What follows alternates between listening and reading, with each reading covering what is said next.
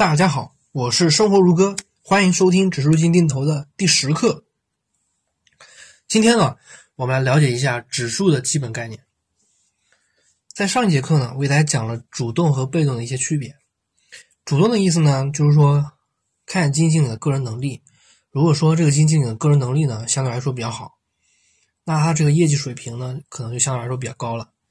那如果说他的能力不强呢，或者说他的经验不足啊，误判了市场，那可能他的这个他的这个这个业绩呢就比较差，就比较差。那这个被动的意思呢，就是说他是不去看这个基金经理的个人能力的啊，或者说这个。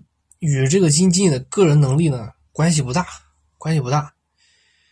他是按照一种，他是自己按照一种书面上的一种写下来的一个方法去筛选了这个股票，啊，筛选了这个股票，这个叫被动，它跟这个基金经理的个人能力呢关系不大。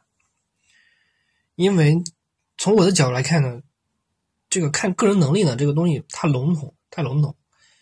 这个见仁见智，这个有的人他说他好，他有有的人说他嗯不好，这个都是都有可能性的，所以它就没有一种具体的量化的标准，没有一种具体的就是说选股的一种标准，我就感觉不太不太放心。所以呢，指数基金呢，它指数基金它也是一种被动基金，所以它的这个优势就比较明显了，它跟基金经理个人能力不大，关系不大。接下来呢，我就用一句话解释一下什么是指数基金中的指数的意思。这个指数是什么意思呢？你可以这么理解，它就是一种选股的方法啊，选股的方法。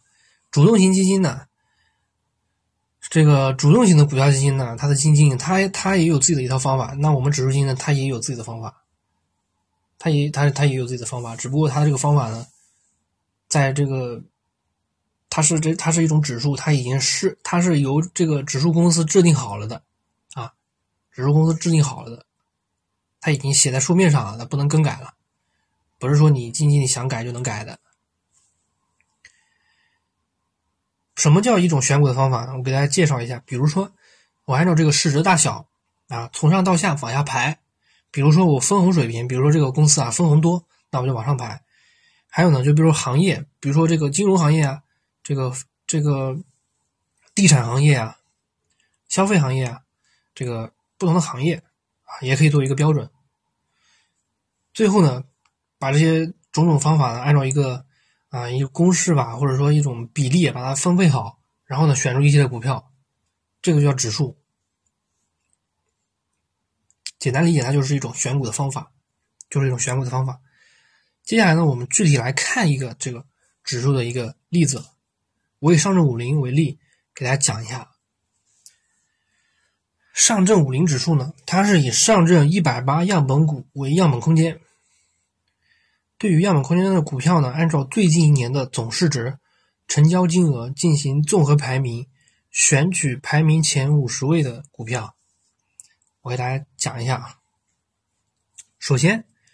你这个上证五零指数的这五十只股票呢，必须是上证一百八指数里面的这个一百八十只股票，你不能跳出这一百八十只股票。其次呢，你需要把这一百八十只股票呢，按照总市值的大小从大往从大到往下排，然后呢，按照这个成交金额从大往下往下排，然后这两，然后还有别的一些可能是专家提的一些很很小的一些建议。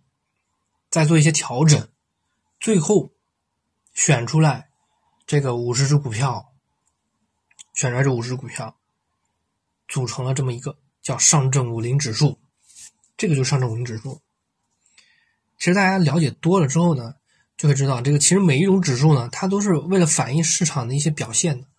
比如说上证五零指数，按照这个官方说法，它是为了它是为了反映市场的什么行为呢？它是为了反映。上海证券市场最具市场影响力的一批龙头企业的整体表现，啊，它是能反映这个龙头企业的整体表现的。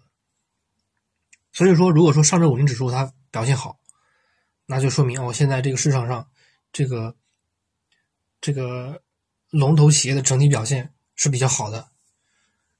啊是比较好。